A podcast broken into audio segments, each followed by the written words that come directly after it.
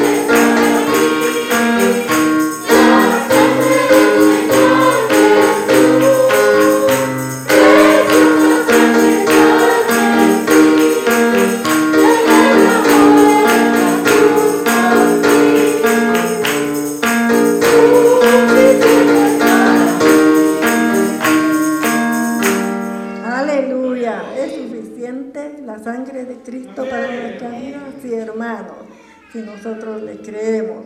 Cantamos un último himno y es el himno del amor divino. ¿Quién me apartará? ¿Habrá algo? No hay. Cuando le conocemos, cuando le amamos, cuando vivimos con Él y para Él, nada ni nadie nos apartará de ese amor tan lindo. Gloria a Dios.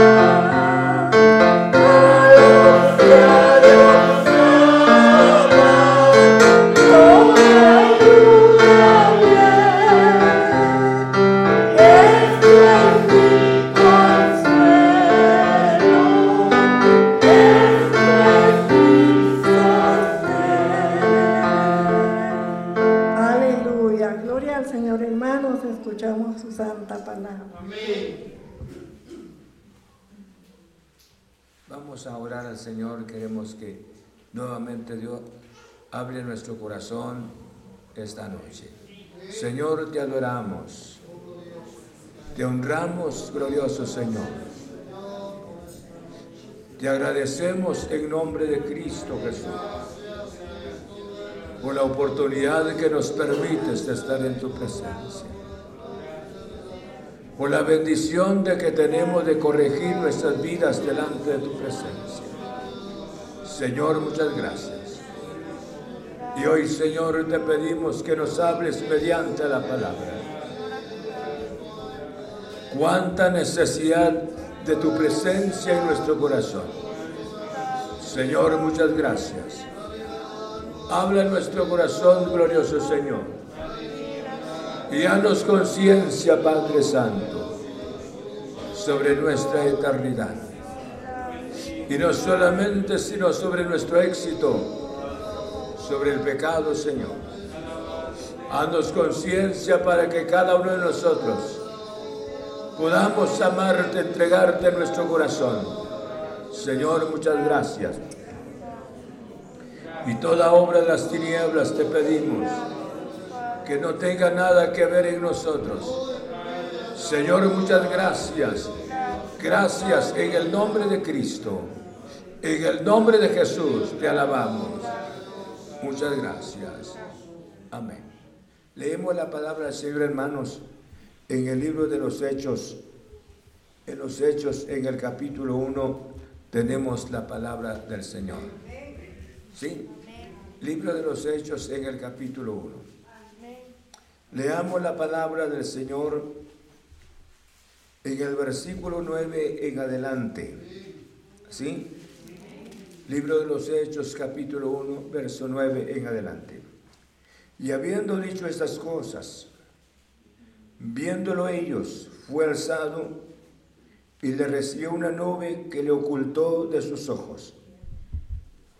Y estando ellos con los ojos puestos en el cielo, entre tanto que él se iba, y aquí se pusieron junto a ellos dos varones con vestiduras blancas, los cuales también les dijeron, varones galileos, ¿por qué estáis mirando al cielo?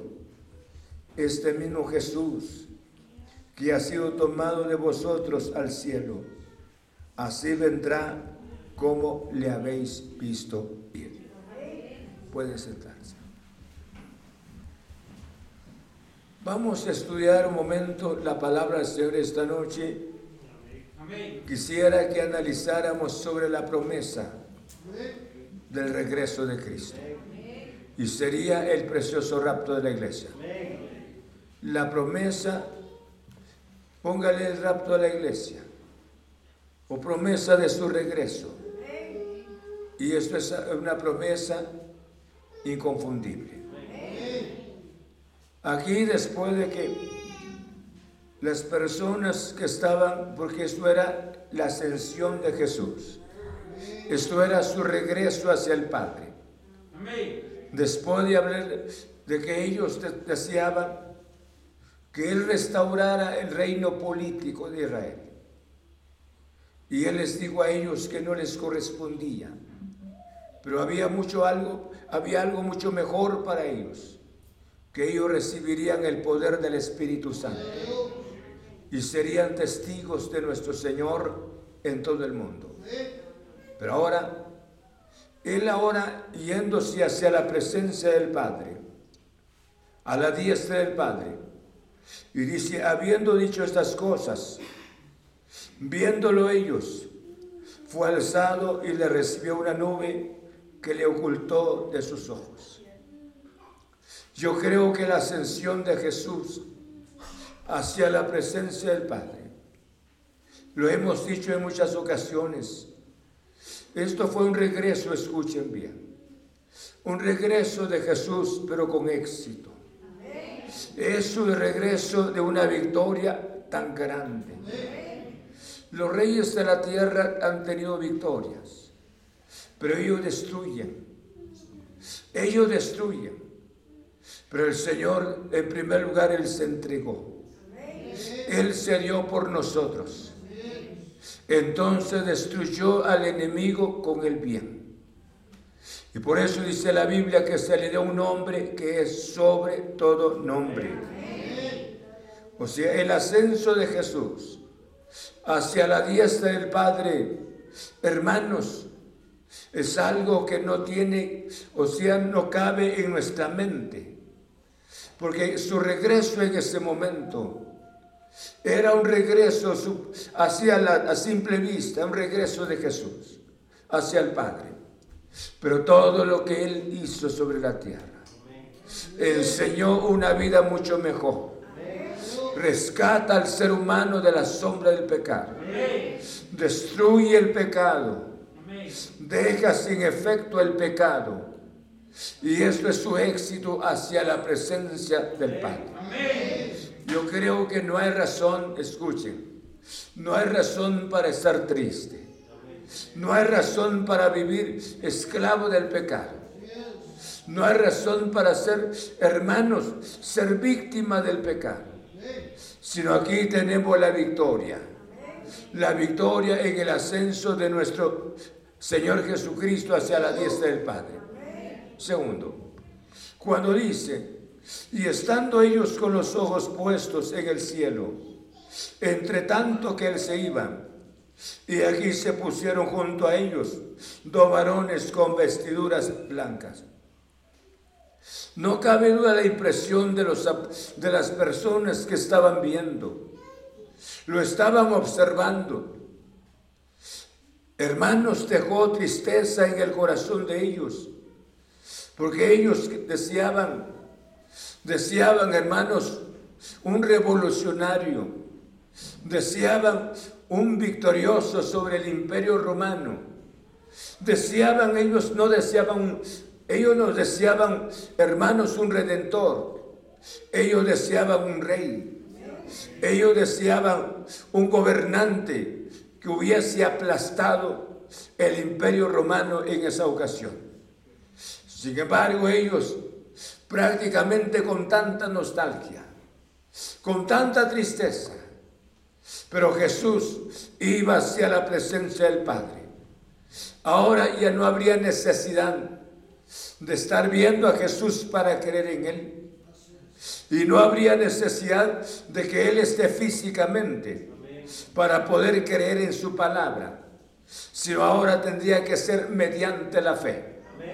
Y por esa razón los dos varones se, se acercaron, o sea, los ángeles, y le dijeron a los que estaban preocupados por la salida de Jesús, los cuales también les dijeron, varones galileos, ¿por qué estáis mirando al cielo? Este mismo Jesús que ha sido tomado de vosotros al cielo, así vendrá como le habéis visto ir al cielo. ¿Por qué razón les digo, esto es la promesa del Señor? Un primer paso de suma importancia. ¿Por qué estaban mirando ellos al cielo? Y yo creo que como hijos de Dios, somos llamados de mirar siempre a Dios por la fe en la palabra. Y Él está en el cielo. Y Él está en todas partes. Pero ellos, hermanos, miraban más para el cielo. Y yo creo que la fe hace algo tan grande la fe no me permite solamente alzar mis ojos al cielo, sino también me permite creer en el Señor que Él está aquí. Él está cerca. A medida que esté orando, Él me está oyendo. Y estoy cantando. Él me está oyendo en el canto porque le estoy cantando para Él. A medida que esté oyendo la palabra, Él está presente. ¿Por qué razón? Porque es su gloriosa palabra. Y quiero oír esa palabra con fe. Quiero oír esa palabra con esperanza. Bendito sea el nombre del Señor. Ellos deseaban ver, seguir viendo a Jesús físicamente. Que resolviera sus problemas de manera literal como estuvo con los apóstoles. Multiplicó los panes. Hermanos, sanó a los enfermos, dio la palabra y ellos oyeron la palabra. Sin embargo, ahora ya no era necesario poner los ojos exactamente físicamente en él, sino poner la fe en Él. Querer, eh, querer en el poder de nuestro Señor. Por eso la pregunta fue, varones galileos, ¿por qué estáis viendo al cielo? O sea, no hay necesidad de centrar la vista en un solo lado. Él está en todas partes, porque ya es el Cristo glorificado. Bendito sea su santo nombre. Vayamos pues estudiando esta preciosa palabra. Cuando dice de esta manera, hermanos, en el versículo 11, este mismo Jesús que ha sido tomado de vosotros al cielo, así vendrá como le habéis visto ir al cielo. Ahora, ¿cómo podemos nosotros tener esta, esta seguridad y cuanto la promesa de su regreso? Esto es la promesa de su regreso. A aquellos se les dijeron, así como ustedes lo han visto, ascender al cielo, también va a venir. Él va a regresar, pero va a regresar por su iglesia. Va a regresar en el milenio. Él va a regresar. Bendito sea su santo nombre. Entonces, por eso le decía, esta es la promesa este mismo Jesús que ha sido tomado de vosotros al cielo, así vendrá como le habéis visto ir. Ahora, pensemos, ¿cómo sería para ver a Jesús cuando Él venga? ¿Será que todas las personas van a ver a Jesús en el momento que suceda el precioso rapto de la iglesia? Hay siempre una duda tan grande en el corazón de las personas lo voy a ver. ¿Y cuántos hermanos que no están preparados con el Señor? Quisieran persuadir al Señor en el momento que Él aparezca. Y eso es totalmente antibíblico. Dice la Biblia en el libro de Mateo. Dice la Biblia de esta manera. En el libro de Mateo capítulo, capítulo 24, en el verso 36. Mateo capítulo 24, en el verso 36. Pero del día y de la hora nadie sabe, ni aun los ángeles que están, los ángeles de los cielos, sino solo mi Padre. Nadie sabe la hora. Nadie sabe la hora en que Jesús aparezca. Por esa razón se les digo a aquellos, escuchen, así como lo han, lo han visto ir al cielo así vendrá también. Ahora, ¿quiénes son la primera pregunta? ¿Quiénes son las personas que van a ver a Jesús cuando aparezca? Veamos lo que dice en el capítulo 24 y en el verso 31. Y enviará sus ángeles con gran voz de trompeta y juntará a sus escogidos de los cuatro vientos desde un extremo del cielo hasta el otro. Bendito sea el nombre del Señor. Hermanos, Jesús viene pronto. Amén. ¿Cuántas personas no creen el rapto de la iglesia? Pero el rapto de la iglesia puede aparecer. Por eso le decía, esta es la promesa.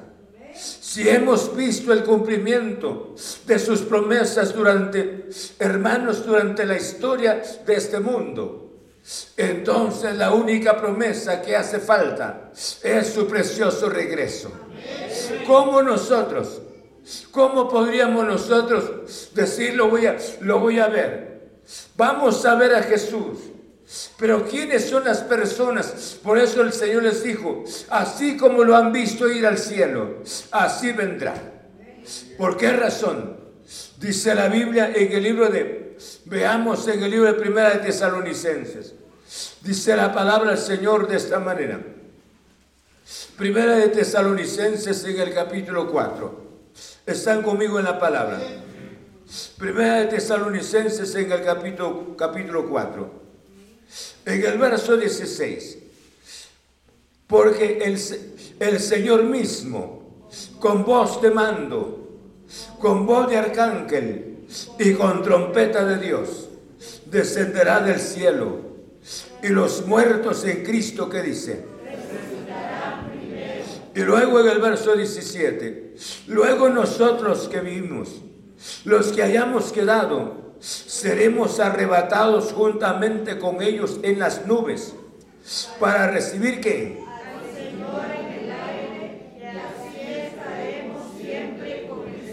Amén. El regreso de Jesús, o sea, el rapto de la iglesia, escuchen. El rapto de la iglesia, Jesús no se va a presentar como se presentó en su primera venida. ¿Ya?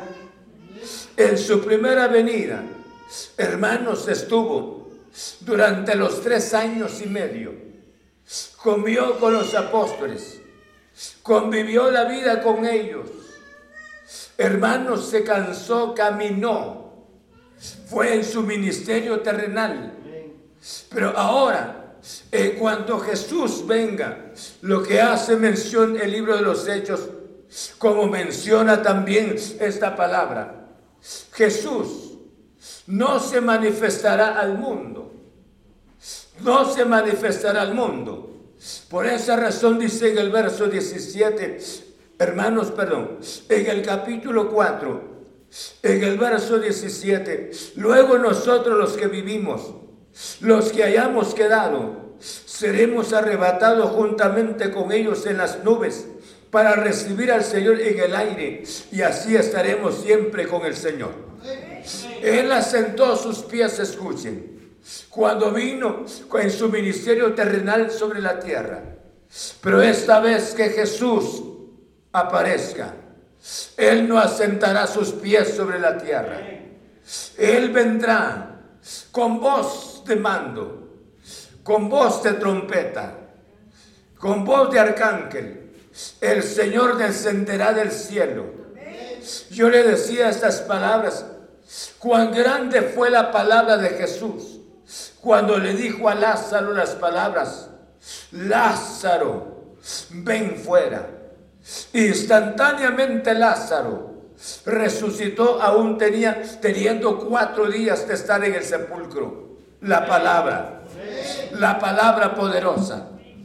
Y la palabra poderosa hizo que aquellos huesos, deteriorados por el sol, la lluvia, el tiempo, pero cuando el profeta dio la palabra por orden de Dios, los huesos se, integraron. Los huesos se constituyeron un ejército.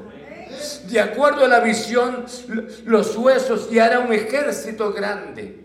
Hermanos, ahora pregúntese, ¿qué cosa difícil es para Dios?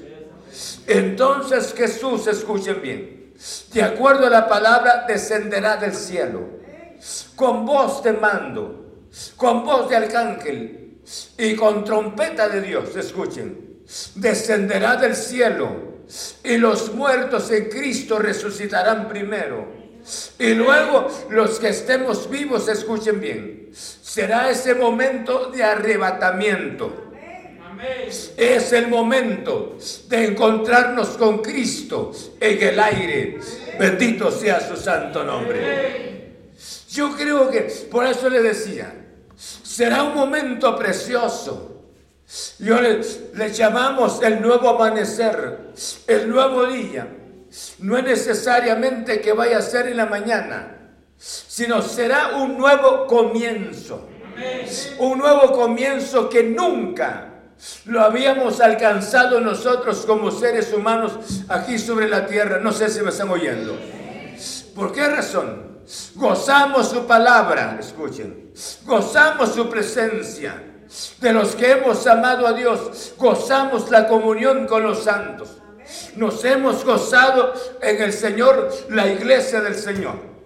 Pero ahora, cuando pasen estas experiencias de esa naturaleza, cada persona, dice la Biblia, hermanos, ya no habrá sexo ante la presencia del Señor porque todos seremos como ángeles. Bendito sea el nombre del Señor. ¿Cuántas, escuchen esto, cuánto racismo ha existido en este mundo? ¿Cuánto desprecio ha habido? ¿Cuánto odio ha habido en este mundo? Pero hermano, no solamente, sino cuántas, cuántas, pensemos cuántos defectos físicamente hay en los cuerpos, cuántos dolores en los cuerpos. Pero en el momento que suceda el precioso rapto de la iglesia, cada cuerpo será transformado. Cada cuerpo será glorificado. Cada cuerpo tomará la forma de un ángel. Bendito sea el nombre del Señor. Hombre y mujer. Ambos, ambos sexos, hermanos, seremos como ángeles en la presencia gloriosa del Señor. Alguien tiene la duda. ¿Por qué razón no se va a reconocer los sexos? Dice la Biblia, con relación a aquel, aquel hombre que contrajo matrimonio cuando le llevaron la tentación a Jesús. Y le dijeron a Jesús, murió el hermano, no dejó hijo. Y luego vino el otro hermano, se casó con ella, con la viuda. Y luego no dejó hijo y así pasaron los siete hermanos. ¿Quién en el cielo va a ser el esposo de esta señora? Para, para ellos la duda. Y el Señor les dio la respuesta, que en el cielo, en otras palabras, no habrá sexo de esa manera, sino que todos seremos que como ángeles. ¿Me entienden? No sé si se emocionan por esto. Créame, si usted no se ilusiona por esto, no se goza por esto, yo no le garantizo algo. Porque este es, este es el camino que vamos. Este es el camino que vamos. Y repentinamente esto va a pasar. Dice la Biblia que la creación gime y está gimiendo. Y la iglesia también está pidiendo, gimiendo. Ven Señor Jesús. Ven Señor Jesús. Y esto no está en nuestra mente. Porque nosotros estamos inmersos en las cosas que vivimos en este mundo. Somos, escuchen bien, somos peregrinos, pero nunca deseamos ser peregrinos, sino hemos deseado ser hermanos, personas permanentes sobre la tierra. Eso es nuestra visión pura obra del diablo. Sin embargo, de acuerdo a la Biblia, Dios nos llamó para que nosotros pudiésemos considerar que somos extranjeros y peregrinos en este mundo. Vamos caminando hacia nuestra morada eterna. Alaban su santo nombre. Por esa razón, al hablar de esta palabra, es tan interesante que cada persona debe de pensar. Escucha dijo algo. Bienaventurados aquellos hermanos que se fueron de esta vida, se fueron por enfermedad, se fueron por dolencia. ¿Por qué bienaventurados? Nosotros los hemos llorado y los seguimos llorando porque ha hecho falta la ausencia de ellos. Pero estuvieron tendidos Tal vez algunos un año, otros seis meses, otros posiblemente 15 días. Pero durante esos 15 días hubieron preparaciones. Le pidieron perdón al Señor. Se arreglaron cuentas con Dios. Y Dios en su soberana misericordia los perdonó. Y hoy están en su santa presencia. Tengo dos hermanos uno se fue el año pasado y otro se fue este año. Sí. Hermanos, uno se fue el año pasado. Él arregló cuentas con Dios. Y él se preparó. Estoy, estoy seguro que está en la presencia del Señor. Tuvo la oportunidad. Y tengo, tuvimos a otro se fue a la edad de 96 años.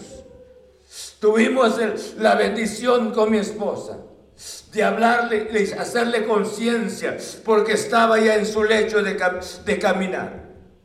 El hombre lloró, lloró profundamente y dijo las palabras, yo lo voy a hacer, lo voy a hacer y lo hizo.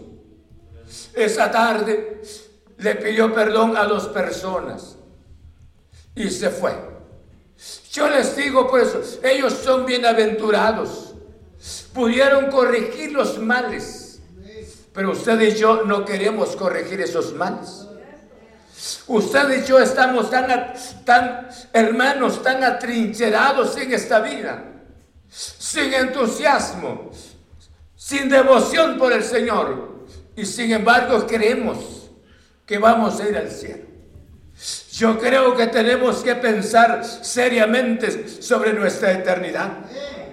Por eso le decía, estos hermanos, ¿y cuántos de ellos se han ido? No cabe duda, estaré predicando para alguien esta noche que ha estado limpiando sus lágrimas por un familiar cristiano o cristiana, ya se fue con el Señor. Pero llora, llora usted, pero con esperanza. Porque su madre o su, su hijo o su padre ya está en la presencia del Señor. Porque hubo tiempo para que le pidiera perdón a Dios. Hoy nosotros no. Venimos a la casa del Señor sin entusiasmo, óyeme bien, sin entusiasmo. ¿Y cuántos los que estamos acá todavía agarrando el mundo, abrazando el mundo, suspirando por el mundo? Y ya la iglesia se va. Y ya la iglesia se va. Ya la trompeta está sonando. Está sonando la trompeta. Jesús viene pronto. Bendito sea su santo nombre. Yo creo que no es, no es tiempo de, de vivir una vida de indolencia. Por esa razón, Jesús, perdón, los ángeles dijeron a estos hombres, así como lo han visto ir al cielo, así vendrá también. Así lo van a ver cuando Él aparezca. Pero ¿quiénes lo van a ver? Solamente los santos solamente los de limpio corazón. Solo aquellos que no han atesorado el mundo, los placeres del mundo, ni las amarguras, ni los resentimientos en sus corazones. Puede que sea esta noche el último sermón que usted y yo estamos oyendo. Mi Jesús viene pronto. Casi los convenzo, ¿verdad? ¿Me están oyendo? Cuánta indiferencia. Así soy yo. Por eso le decía, en un servicio, muchas veces estamos más en la liturgia. Es que hay ahora uno es el que dirige la oración y todos calladitos. Y, igual manera, entonces estamos acá. Es que allá no salmean, aquí sí salmean, qué feos son. Es que hermanos, son liturgias. Son liturgias. Pero estamos muchas veces, hermanos, agarrados por esto, agarrados por lo otro, y no nos rendimos a Dios. Y no nos hemos entregado a Dios. Y yo creo, cual sea la situación, entréguese. Entreguémonos en las manos del Señor. Ahora la pregunta sería, ¿en dónde va a pasar la eternidad? ¿En dónde va a pasar la eternidad? Porque esto no es broma. Esto no, es un, no son cuentecitos. Esta es la realidad. Cuando dijo el profeta, perdón, cuando dijo Salomón estas palabras, alégrate joven en tu juventud y tome placer tu alma. ¿Y cómo dice? Tu corazón. Pero sabes que sobre todas estas cosas que dice, te juzgará Dios. Joven, puedes hacer con tu vida como te parezca. Puedes irte allá para acá, brincar de un lado hacia otro lado, pero sabes que hay un trono tan grande. Y este trono puede juzgar. Y ahí no hay inocencia. A veces hablamos con alguien y la persona antes que decirle un consejo positivo ya sale hermanos con 100 palabras y nos dejó con la boca cerrada. Pero ante mi Padre no tendrá ninguna palabra. Por esa razón, yo he dicho, hay personas en nuestro medio, pudiese ser que tengan en la mente Algún día van a poner sus argumentos ante la presencia de Dios. ¿Cómo? ¿Por qué razón vivieron esta vida aquí sobre la tierra así? No, Señor mío. Allá nada. Los libros se van a abrir. Y se va a abrir la vida, el libro de los santos también. Yo creo que esto es una oportunidad tan especial de corregir nuestras vidas. Jesús está a las puertas. Él viene pronto. ¿En dónde voy a pasar mi eternidad? ¿En dónde voy a pasar mi eternidad? Recuerden que la vida es de carácter temporal. Se pasa rápidamente. Por esa razón, vean conmigo lo que hace mención la palabra del Señor en el libro de Primera de Corintios, en el capítulo 15. Primera de Corintios, capítulo 15, en el versículo 51. Dice la palabra del Señor de esta manera. 15:51. Tenemos la palabra ahí. Vean lo que hace mención. He aquí, os digo un misterio. No todos dormiremos. Pero todos, ¿qué dicen? Y esta palabra transformados. Esto es importante. Padres deben de pensar en sus hijos. No es con el hecho de estar en la iglesia. Escuchen eso. Piensen en el hijo. Ah, lo estoy pensando. Por esa razón le doy la comida. Mire qué hábitos buenos, malos tengan. Porque esta es la generación que vivimos, que nuestros hijos ya no son corregidos. Nuestros hijos ya están abandonados prácticamente. Papá solamente los mira. Alguien decía estas palabras. Cuando nosotros decían, cuando nosotros, cuando nosotros éramos niños, solamente con una mirada de papá, ya era suficiente y ya estábamos temblando. Hoy le hacemos una mirada al hijo, rápidamente pregunta, ¿qué pasó? ¿Qué tienes? ¿Qué quieres? ¿Ah? Yo soy libre. Esos años de 100 le teníamos miedo a papá. Hoy todo lo contrario. Hoy le tenemos miedo a nuestros hijos. Porque repentinamente se paran. ¿Y qué pasó? ¿Qué pasó? ¿Ya? ¿Ah? ¿Qué pasó? Pero estos hijos nunca deberían de ser así. Porque eso se debió de nosotros mismos. Les dimos rienda suelta, sin disciplina, sin ninguna ocupación en ellos. Prácticamente los, los hemos criado enseñándole un camino de la vagancia. ¿Sí?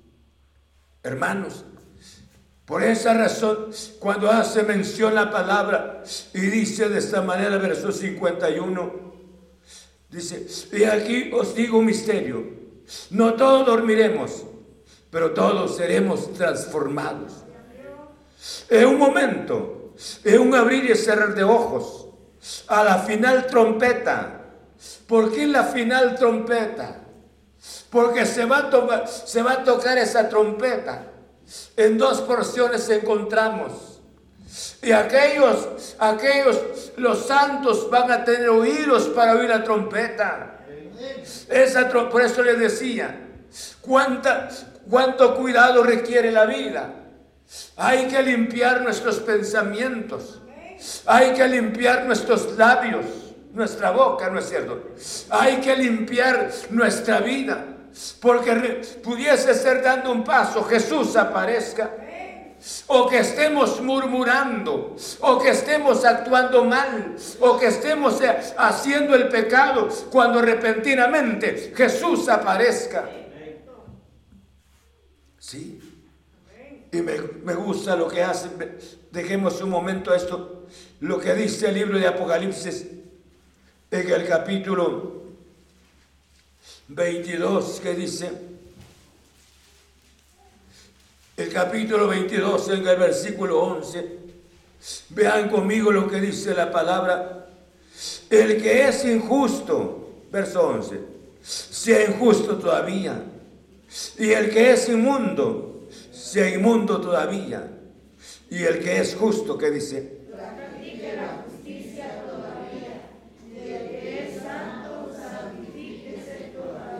Esta es la oportunidad de limpiarse. Porque hay pecados, escuchen. El pecado que la persona esté tocando, esté en su mente, en su corazón, cuando Jesús aparezca, ese pecado será eterno en el corazón de la persona. Y por ese pecado la persona se va a quedar. Ah, no importa, pero ya disfrutar la vida. No, no es disfrutar la vida. Esa es la condenación eterna. Por eso dice, el que es injusto, sea injusto todavía. Y usted me diría, ¿por qué razón Dios nos llama al arrepentimiento en esta porción? Porque el corazón, por ejemplo, el corazón de, de Faraón, él vio tantos milagros, pero nunca se arrepintió.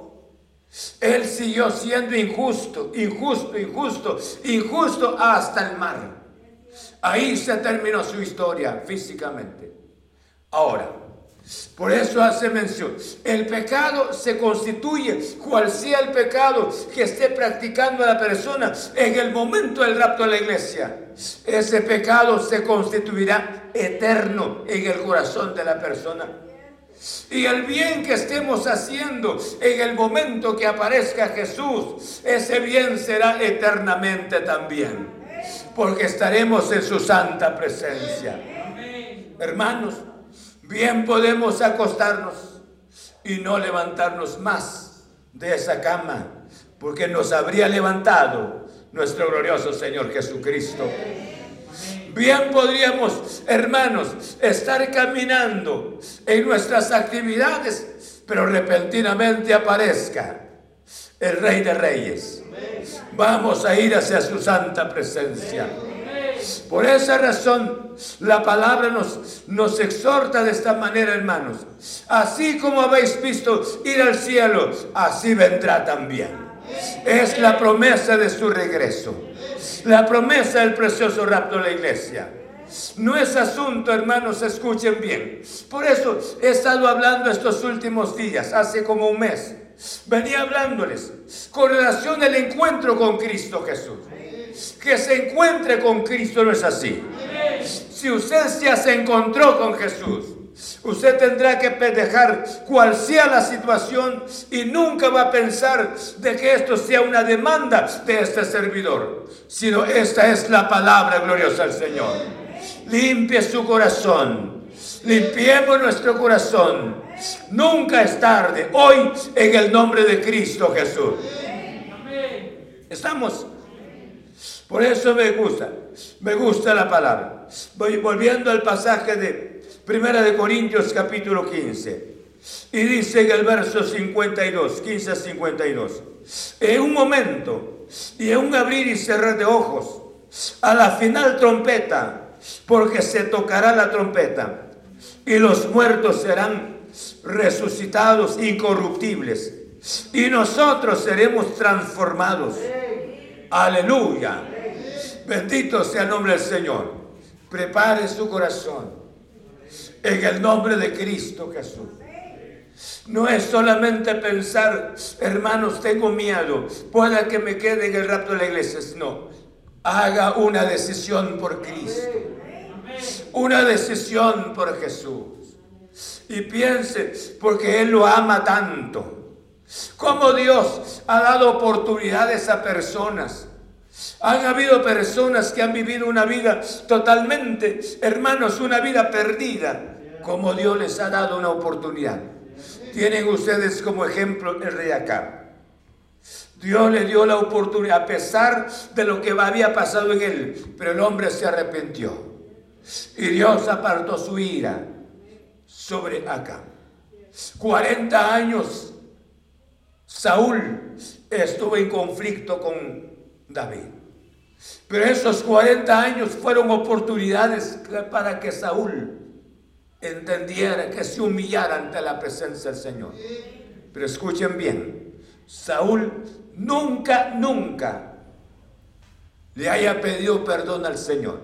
Encontramos en los salmos las expresiones, hermanos de David, como también de los otros que escribieron pidiéndole perdón a Dios, pidiéndole perdón.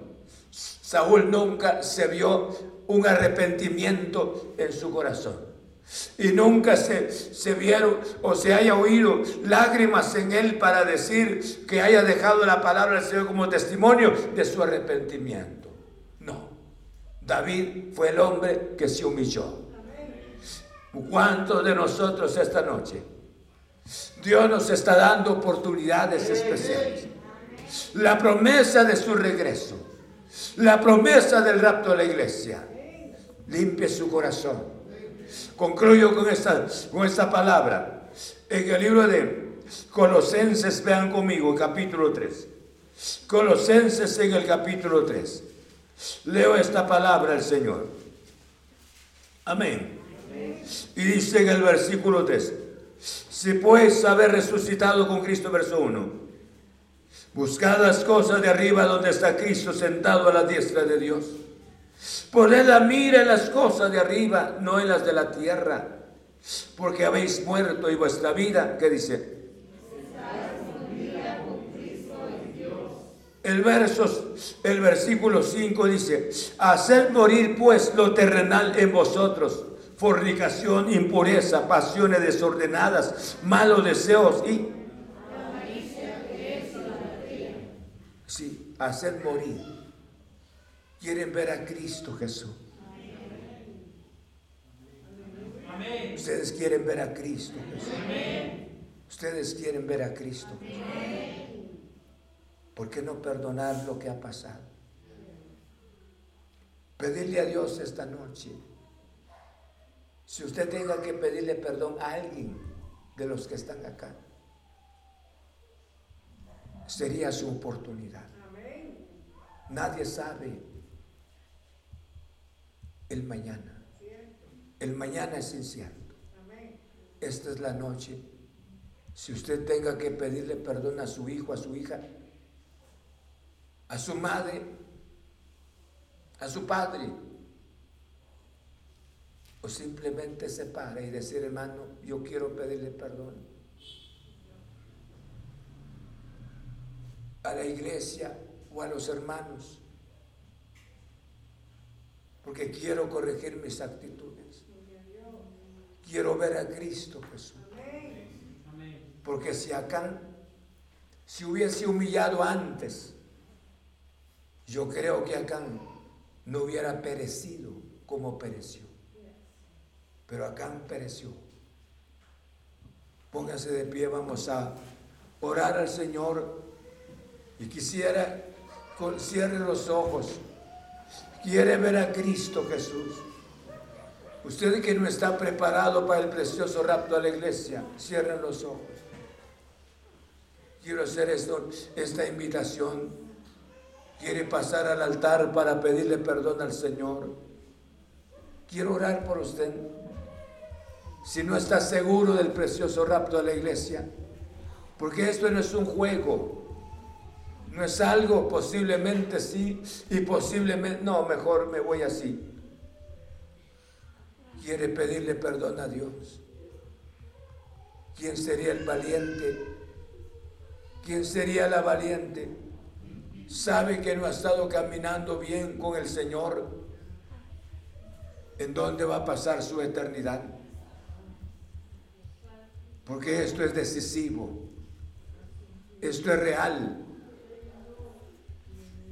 sabe que no está bien con el Señor, sabe que no está caminando bien con Dios, quiere pedirle perdón a Dios. Este es su momento. Gloria a Cristo Jesús. Vamos a orar al Señor. Sigo llamando. Porque pueda que sea esta la última oportunidad. Gloria a Cristo Jesús. Sigo llamando en esta noche. ¿Dónde va a pasar la eternidad? Señor, muchas gracias. Gracias en el nombre de Cristo Jesús. Yo he dado tu santa palabra, Señor, porque esta es la promesa del precioso rapto de la iglesia. Que los mismos ángeles estaban conscientes que tú vendrías, mi glorioso Señor. Y esta noche, Señor Jesús, he dado tu palabra